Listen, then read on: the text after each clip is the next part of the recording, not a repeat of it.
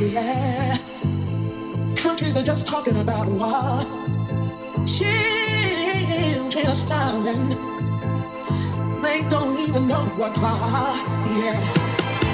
If it wasn't for this, and wasn't